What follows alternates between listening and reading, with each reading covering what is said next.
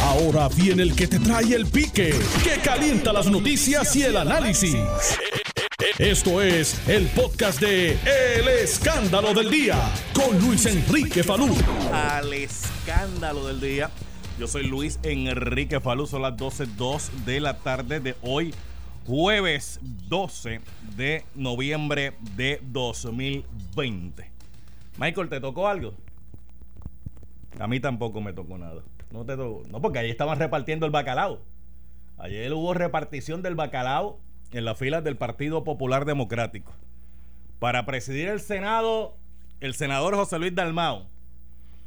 El senador José Luis Dalmao, ustedes saben que Juan Zaragoza había dicho que tenía interés en la presidencia del Senado, pero parece que eh, habló con su almohada, el día antes lo consultó con su almohada, y cuando llegó la reunión del Partido Popular Democrático, dijo, no, no, mira, ya, ya, yo no quiero la, la, la de esto. Este, entonces, pues se escogió unánimemente a José Luis Dalmau. Esa reunión se llevó rápido, esa reunión fue bastante rápida.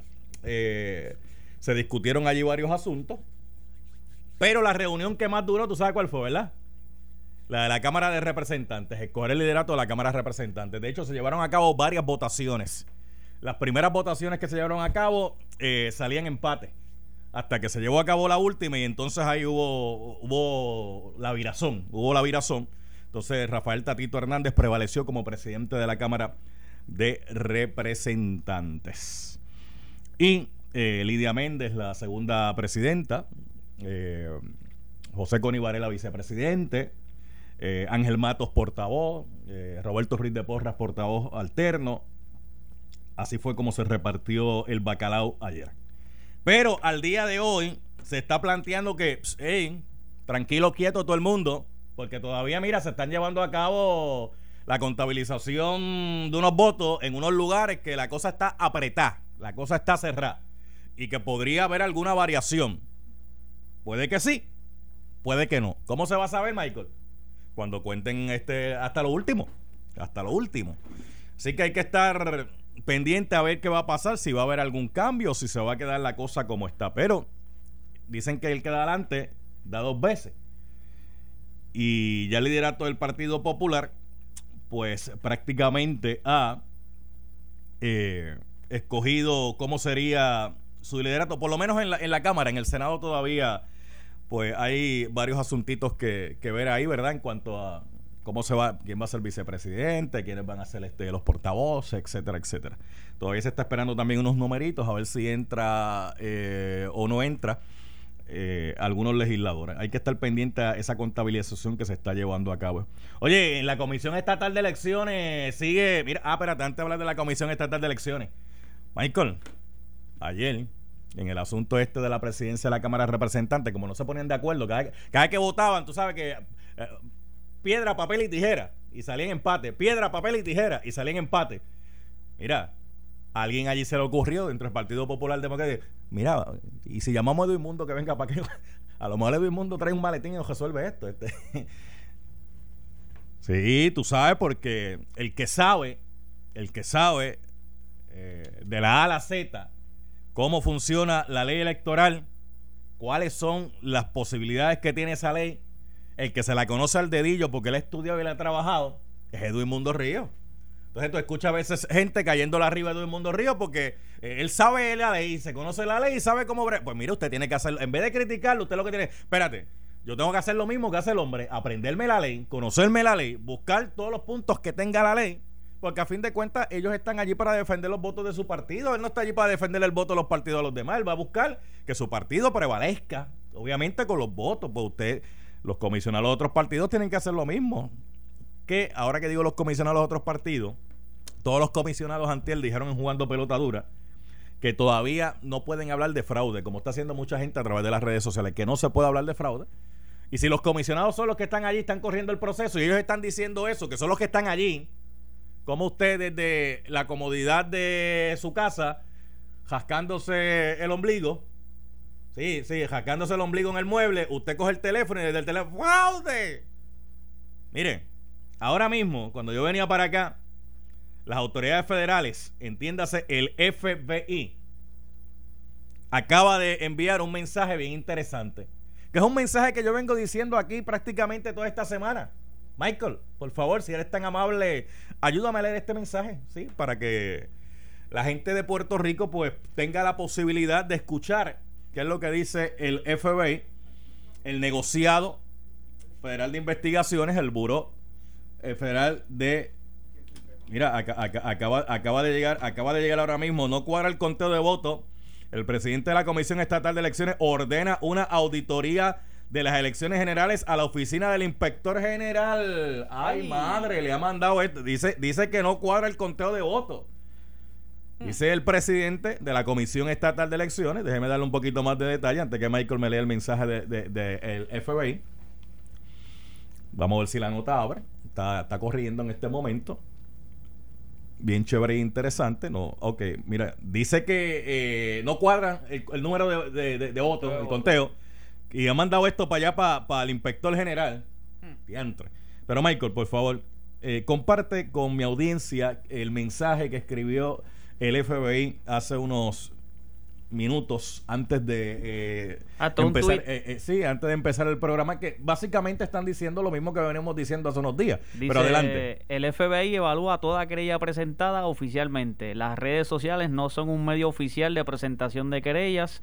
Si usted es la víctima o testigo de un crimen federal llame al 787 987 6500 o acceda a tips.fbi.gov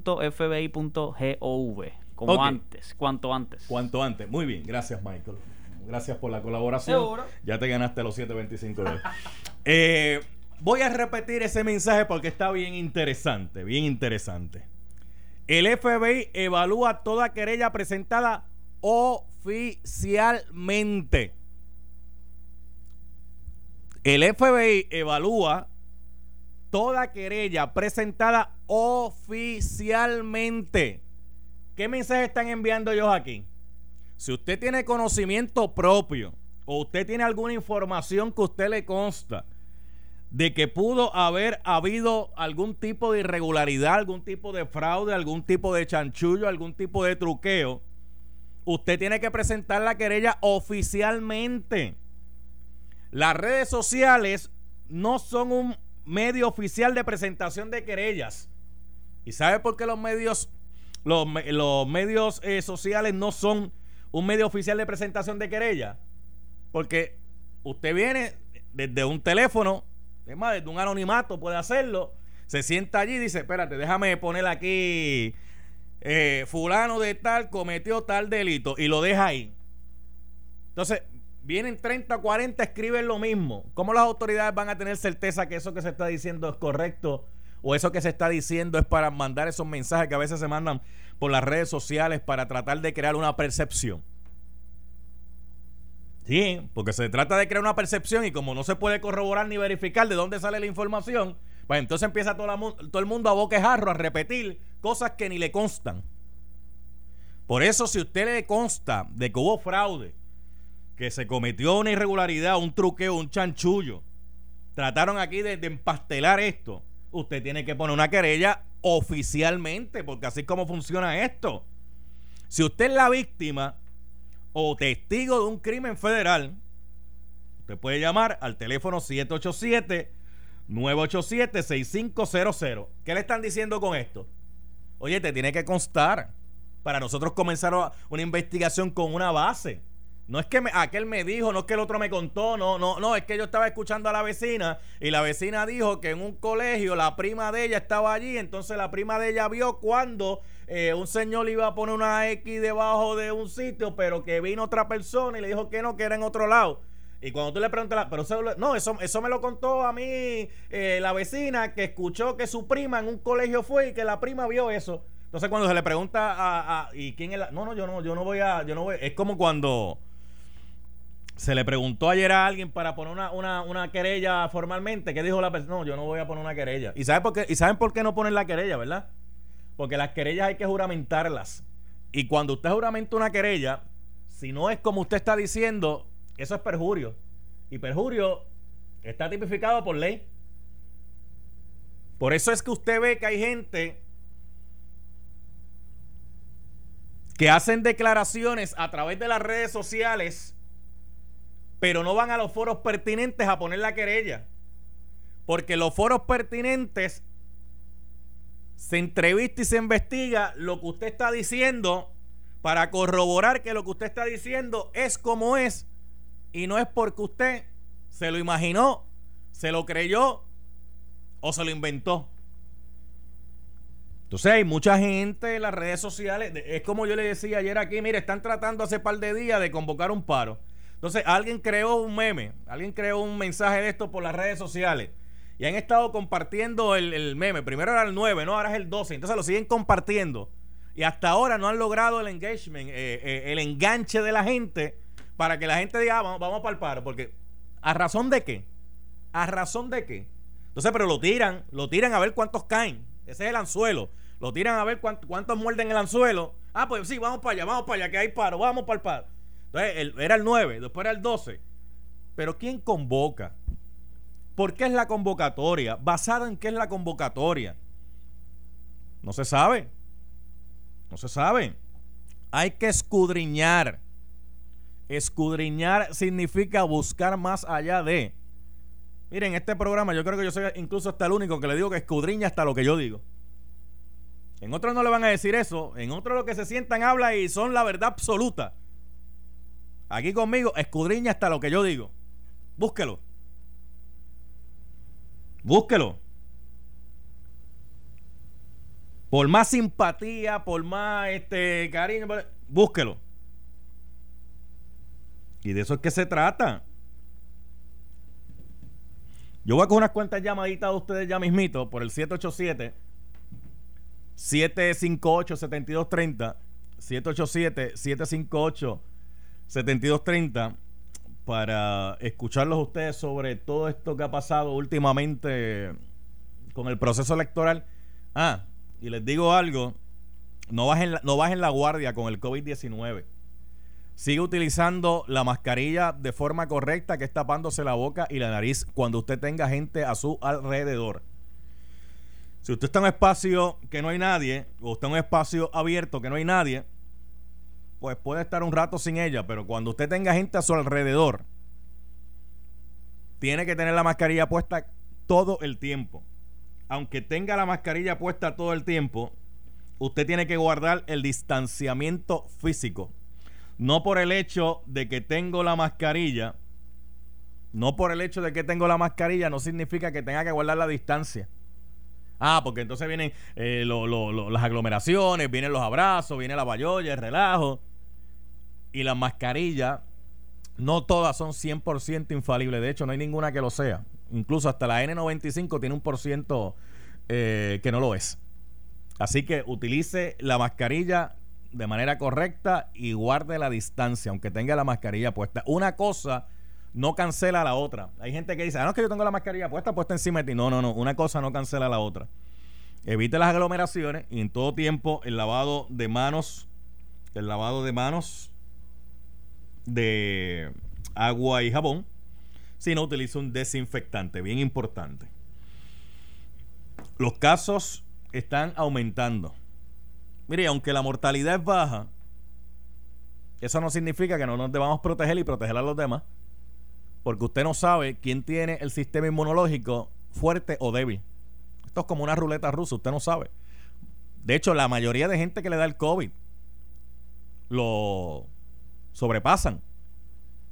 Pero usted no se va a correr el riesgo ahora para saber si usted le va a dar y, va a tener esa, posibilidad o no, porque uno no sabe. Así que lo mejor, lo mejor es protegerse. Mira, tengo aquí tengo aquí a alguien que dio de pasta y queso en, las pasadas elecciones, Nelson.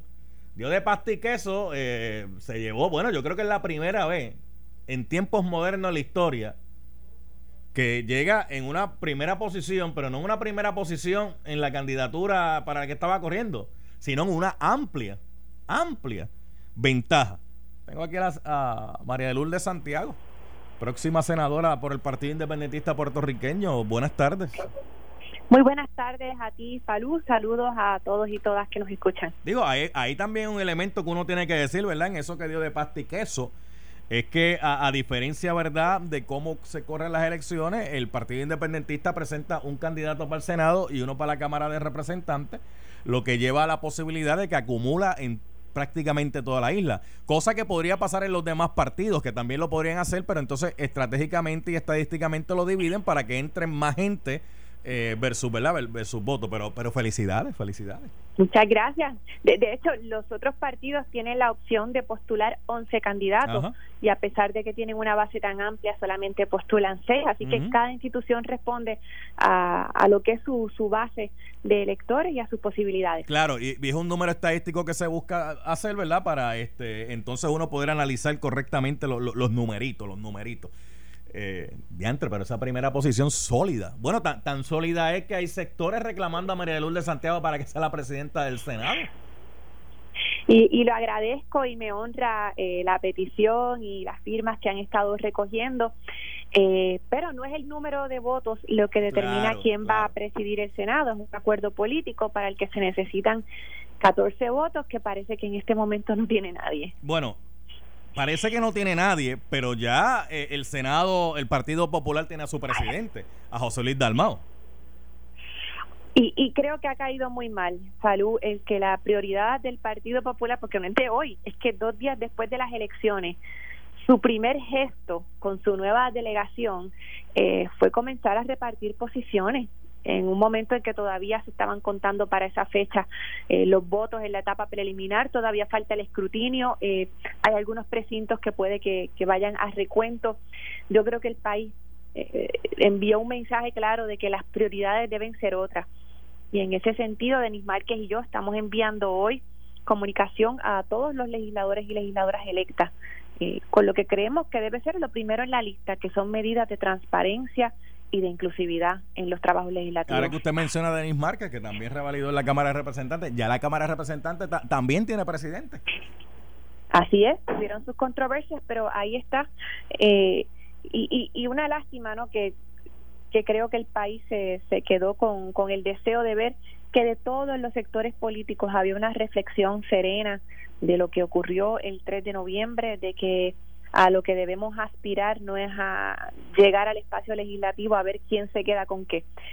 Pero ya veremos sobre la marcha si, si en el futuro, yo espero que así sea, eh, podamos llegar a otros acuerdos, a otras concertaciones sobre los temas fundamentales que afectan al país. La Comisión Estatal de Elecciones está pidiendo una auditoría de las elecciones generales a la Oficina del Inspector General la decisión del presidente del ente electoral, Francisco Rosado Colomer, ahora es debate entre los comisionados quienes no quieren la entrada de otra agencia gubernamental. Eh, se está planteando que, que, no cuadra el conteo de votos.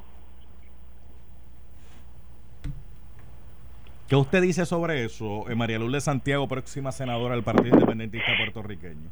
Mira, salud, poco ha pasado con lo que ha representado la combinación de la falta de recursos de la Comisión Estatal de Elecciones a la que durante los últimos años se le ha ido recortando considerablemente el presupuesto y un código electoral que multiplica las funciones de la comisión. Creo que el ejemplo más dramático es el tema de las solicitudes por Internet para voto adelantado. 28 mil correos electrónicos que tenían que ser recibidos por cinco personas y hasta hace un mes ni siquiera había tinta para imprimir esas solicitudes, que luego tenían que pasar por un proceso bien detallado para garantizar que no hubiera fraude, que la persona que pedía el voto adelantado era quien alegaba ser para manejar entonces el envío de cada una de esas papeletas. Aquí el gran perdedor ha sido el código electoral que le entregó el control de la comisión, como nosotros lo habíamos advertido, al Partido Nuevo Progresista, mientras le quitaba recursos. En algunas divisiones apenas hay la mitad de los empleados y empleadas que habían trabajado en procesos electorales anteriores. Han hecho muchos de ellos un esfuerzo titánico, pero también hay quien se cuela con la trampa. E, e, eso ciertamente es así. En, en, ese sentido, una de sus primeras medidas que usted estaría presentando ya cuando juramente al cargo sería revisitar ese código electoral. Definitivamente, ya es algo que Denis y yo hemos estado conversando y el producto salud tiene que ser producto de una consulta amplia, tiene que ser eh, respetuoso del trato que merecen todos los partidos. De hecho, eh, nosotros estamos abogando porque se adopte bajo el nuevo código la interpretación más liberal que reconozca la inscripción de todos los partidos y su representación plena en la Comisión Estatal de Elecciones, pero hay que regresar a lo que una vez tuvimos, que era un ordenamiento electoral que se aprobaba por consenso, donde todo el mundo tenía participación, donde se reconocía y protegía la institucionalidad de la Comisión Estatal de Elecciones. Eso tiene que estar, en, está de hecho, entre las prioridades de las primeras medidas que estaremos radicando. No, no, nuestra versión de un código electoral, no. Eh, la propuesta de vamos a sentarnos a hablar y a trabajar un nuevo código electoral. Debe, ¿Debe la próxima legislatura, dentro de sus ejercicios eh, constitucionales, eh, comenzar una investigación de qué fue lo que ocurrió en este proceso electoral? Creo que sería una buena alternativa, pero de nuevo, eh, no, no, no, no, no, en aras de lo que alguna gente pensaría por allá. Por hacerlo para No, no, no, no en aras de eso, sino en áreas de identificar dónde se falló y cómo corregirlo. Sí, sí es un ejercicio de buena voluntad, si no se llega con un ánimo prevenido, si no es para crucificar anticipadamente a nadie. Aquí hay que hablar de todas las cosas que ocurrieron y ponerlo todo en la perspectiva justa. Eh, por ejemplo, eh, ha creado eh, mucha indignación en el país el hallazgo de unos maletines, pues, que sí que debían haber sido contados a tiempo, pero todos los comisionados electorales han aclarado no es fraude, no es que esos maletines estaban en el carro de nadie, estaban en el coliseo estaban allí. y no se repartieron a las mesas especiales en el momento que tenía que haberse hecho. Pero volvemos de nuevo, eh, Falú, estamos hablando de una comisión debilitada, una comisión sin recursos. Cuando se estaba discutiendo el proyecto, nosotros dijimos eh, no sé cuántas veces, bueno, hasta ahora la comisión con los mil defectos que pueda tener producía resultados electorales quiero, que el país que, Quiero preguntarle sobre eso, pero eh, va a ser la pregunta de cierre, pero antes de esto, esto de que el, presidente pida una auditoría al inspector general, entonces los comisionados están diciendo ahora, no, no, no, no debe entrar este otra agencia, eso lo podemos investigar nosotros mismos. Eh, más que luces para usted, ¿no, no crea más sombras? No, no creo. Eh, me parece que considerando la pluralidad que hay, y creo que hay un genuino interés en la transparencia y cada cual ha hecho sus denuncias en el marco que corresponde. Yo creo que en primera instancia tiene que ser la Comisión Estatal de Elecciones quien haga la evaluación de lo ocurrido. Eh, y de nuevo, eh, cómo esto nos plantea, no, es únicamente adjudicar qué pasó ahora, porque no avanzamos nada si nos quedamos ahí. Se, se, mandó el presidente en sus facultades eh, eh, como presidente eh, decir, pues mira, que investiguen allá en vez de investigar nosotros acá, cuando dentro de la propia comisión tienen esas facultades. Es que un poco, digo, y, y, tampoco hay que juzgar muy duramente a una persona que llegó literalmente salud los otros días. Bueno, tuvimos, tuvimos elecciones eh, prácticamente cualquiera podría decir que por los pantalones, porque este, como él recibió esa comisión fue eh, con más críticas y sombras que cualquier otra cosa. Y las elecciones se llevaron a cabo a pesar que mucha gente decía, no estamos preparados para que se lleven a cabo, no estamos y en muchas verdad de las intervenciones que, hizo el presidente pues era evidente que no está familiarizado ni tendría por qué estarlo con, unos procesos que hay gente que los conoce a cabalidad. Yo creo que en primera instancia le corresponde a la Comisión Estatal de Elecciones hacer ese trabajo. para finalizar ya eh, que esta era la pregunta. La Comisión Estatal de Elecciones debe eh, continuar existiendo o es tiempo ya de buscar otro mecanismo para nuestro proceso electoral si el gran perdedor fue el código electoral que quería abolir la Comisión Estatal de Elecciones. Ese es el gran perdedor de estas, de, estas elecciones. Aquí hay que buscar cómo atender los problemas que con razón se habían señalado en la comisión, pero yo creo que este, este proceso, a la gente que ha estado, a los comisionados y comisionadas locales, a los funcionarios y funcionarias de colegio, yo creo que ha reforzado la noción de que necesitamos un organismo electoral fuerte. Lo que hemos visto, y no nos olvidemos del desastre de las primarias, es el resultado de un código electoral que le da poder a un solo partido y de la merma en recursos. Gracias, María de Lourdes Santiago, senadora del Partido Independentista de Puerto Rico. Oye, sacó, sacó más votos ahí que este, una cosa. En, en, las elecciones anteriores, 10 mil votos se le habían perdido. Este, y después en el recuento se los encontraron y se convirtió en senadora. Esta vez no había duda ninguna, olvídate. Eh, gracias, gracias. Muchas gracias a ti, Salud. Gracias a todos. Estás escuchando el podcast de Noti1. El escándalo del día con Luis Enrique Falú. Bueno, aquí estamos de regreso en el escándalo del día. Yo soy Luis Enrique Falú. Recuerda que me puedes seguir en Facebook, El Pique de Falú, y a través de Twitter, arroba Luis Enrique Falú. Eh, espera, dame un break, Nelson. Espérate, ¿qué está llegando aquí ahora? espérate, me está llegando un mensaje. Dame un break, dame un break, dame un Espérate, hay una querella, hay una querella oficial, hay una querella contra un alcalde. Espérate, está bajando esto ahora. Una querella contra un alcalde. Eh, la Oficina de Ética Gubernamental de Puerto Rico ha presentado una querella contra el alcalde de San Lorenzo, eh, José Román Abreu, yo Román, por omitir información en su informe financiero sobre el ingreso de vengado por su esposa y no informar las ganancias de un negocio que generó sobre 112.753 dólares anuales. Esto está saliendo ahora. O sea, de hecho, la abogada del área de investigaciones y procesamiento administrativo de la Oficina de Ética Gubernamental, Amanda Cancel Guzmán, estuvo a cargo de la investigación. O sea, ya no es una queja, porque una queja es cuando presentan allá, ya es una querella oficial de la Oficina de Ética Gubernamental contra el alcalde de San Lorenzo, Joe Román Abreu. Bueno, seguimos. ¿Quién está ahí? El presidente. Está el presidente. Espérate, vamos rápidamente con él. El, señor José Luis Dalmao, senador. Saludos, buenas tardes. El próximo presidente del Senado de Puerto Rico, según Saludos, Luis Enrique. Saludos para ti, saludos para toda tu audiencia. ¿Cómo, ¿cómo está usted?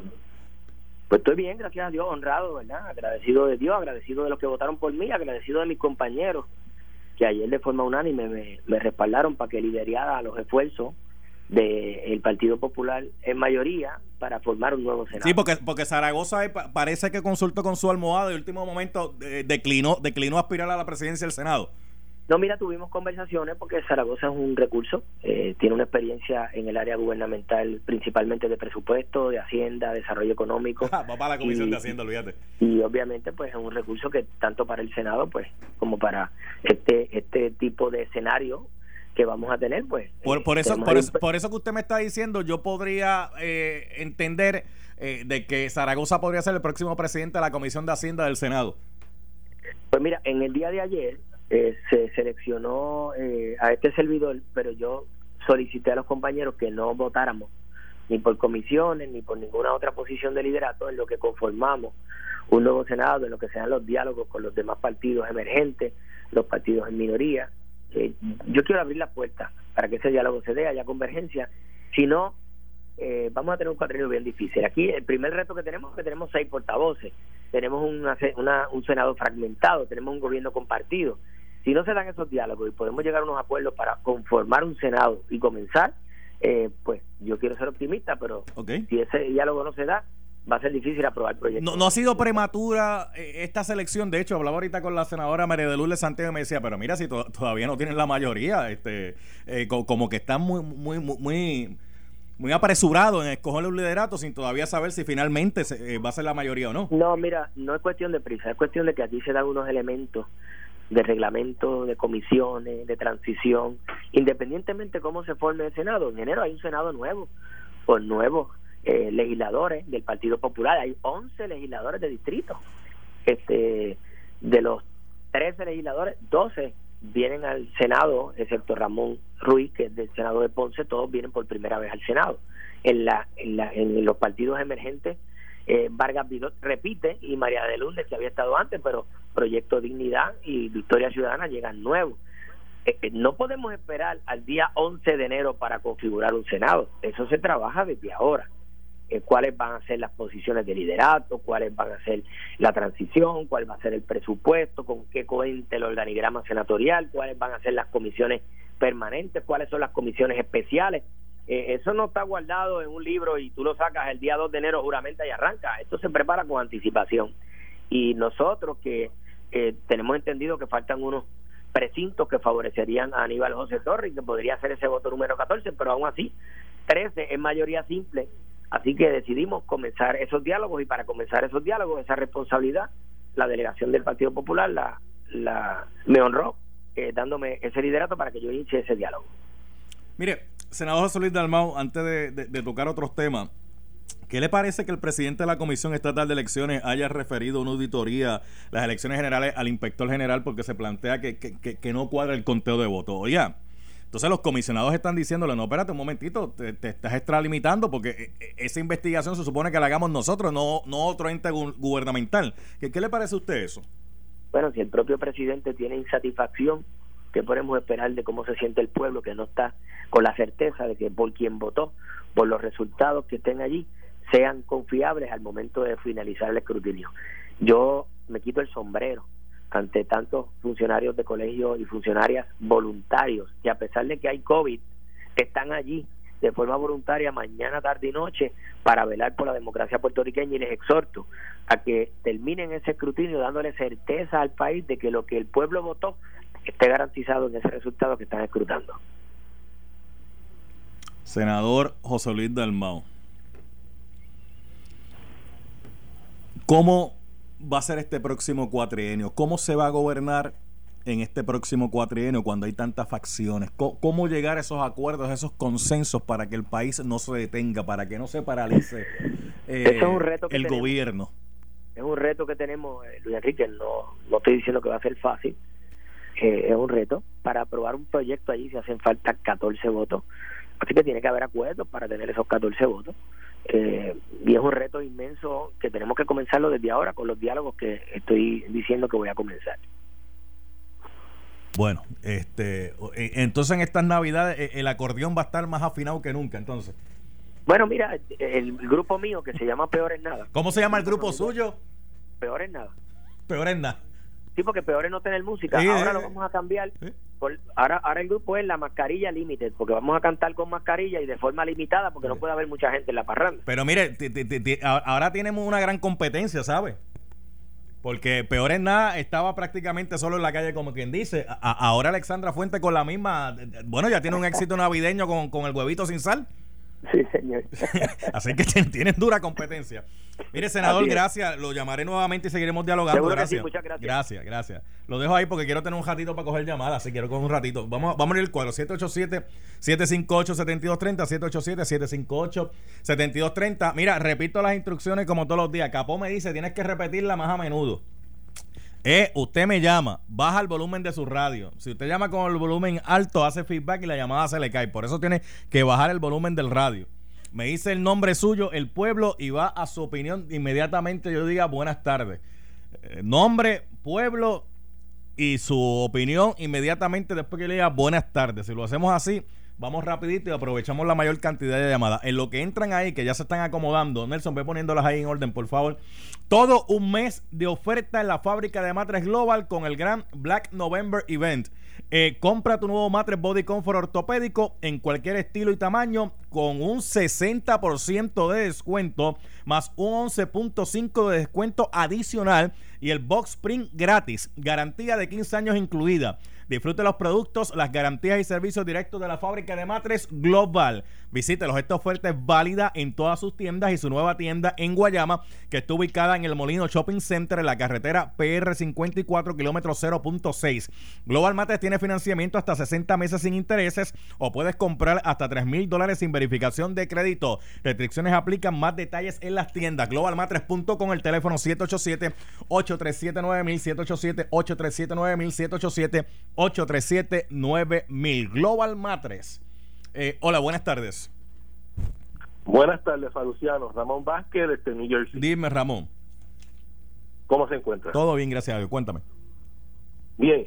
Eh, referente a lo que comentó Dalmao, me gustó sus palabras en el sentido de que una vez se logra las certificaciones finales y el Partido Popular se se vislumbra como pues a tener la mayoría en el Senado, eso tender esos puentes de comunicación, eh, alianzas con los partidos que están surgiendo ahora, inclusive con el mismo PNP, pues ojalá se, se, se convierta en un, en un, en un, cuatrenio armonioso que se pueda construir por el beneficio del pueblo, que se quitan los sombreros de los de, la Pava, de la Palma, del PD, del movimiento y que piensen que que el pueblo de Puerto Rico los puso ahí por estos próximos cuatro años para tratar de enderezar como nos dice, tratar de enderezar este barco que cada día se, se sigue hundiendo. Gracias, gracias Ramón, gracias. Vamos para la próxima. Mira, espérate que me están tagueando aquí.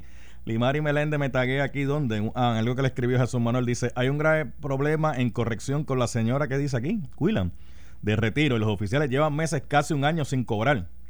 ¿Cómo que, cómo que los oficiales llevan casi un año sin cobrar? En corrección, según me está diciendo aquí un, tag que me hace Limari Meléndez. Mira, hubiese visto eso, lo hubiese preguntado a, José Luis Dalma, pero lo acabo de ver ahora mismo. Eh, próxima línea por acá. Buenas tardes. Buenas tardes, distinguido periodista. ¿Quién habla de dónde y de la opinión? ¿Puedo opinar? ¿Quién habla de dónde y la opinión? De sur de Carolina. Adelante. Tanto tiempo que sí que sí voy a opinar. ¿Te acuerdas de eso? Adelante. Este, mira, Fabu, te voy a dar un, tip para las personas para el COVID-19, porque tuviste en ese tema. Las personas cuando cuando se acomoda la mascarilla, se, no se, se supone que cuando usted se va a acomodar la mascarilla, que usted se lave las manos o se o se ponga el colo a finalizarse para acomodársela, porque tanto el día acomodándosela y si la mano está infectada, no le sirve de nada. Ok, gracias. Próxima línea, buenas tardes. Buenas tardes, Falú, buenas tardes. Buenas tardes. Buenas tardes, Buenas tardes. Ah, pues buenas tardes. Ahí, ahí se quedó, se quedó las buenas tardes. Buenas tardes. Buenas tardes, Lucy Ferrero de Santurce. Ave María Lucy, pues, oye, ve que Lucy es una, una aventajada, es aventajada. Así es como se hace. Adelante, Lucy. Mira, distinguido, yo quería entrar cuando estaba la, la, la, la, la distinguida del Partido Independentista, porque yo quería hacer una pregunta a ella, porque yo fui comisionada electoral del precinto 1 de San Juan. Y déjame decirte, Palú, los independentistas nunca, nunca, nunca tienen funcionarios de colegio para, para trabajar en las elecciones. Yo quería preguntarle a ella esto, esta gente ganan por, pues tú sabes, ganan porque porque están los PNP y los populares que defienden sus votos y, y, a los independentistas pues le ponen los votos para los independentistas. vamos, Lucy, vamos, vamos, vamos, Lucy, no tire, no tire mucho el lápiz, Lucy, vamos. No, no tire mucho el lápiz, Lucy. No, no. Podría ser que no tienen en uno que otro sitio, pero tienen, tienen funcionarios. Será que en uno que otro no tendrán todos, pero tienen, tienen. No, no, sí, pero no, tienen a dónde. Yo, no tienen, tienen, Pues gracias, Pablo, y perdona. Buenas eh, tardes. Ese lápiz tuyo, Lucy, ese, ese, lápiz tuyo, este, cabezón número dos, le está sacando punta con el con el sacapunta que se pegaba. En la, ¿Tú te acuerdas que había un sacapunta que uno lo pegaba en, la pared o en la de este? Tú, Lucy, vamos, Lucy, vamos. Igual, igual, Lucy. Este. Mira, son las 12.53. Por ahí viene Ferdinand Mercado, por ahí viene José Capó y viene Di López. Gente, eh, seguimos dialogando a través de Twitter, arroba Luis Enrique Falú y en el pique de Falú en Facebook. Nelson. Eh, esto fue el podcast de Noti1630. El escándalo del día con Luis Enrique Falú. Dale play a tu podcast favorito a través de Apple Podcasts, Spotify, Google Podcasts, Stitcher y notiuno.com.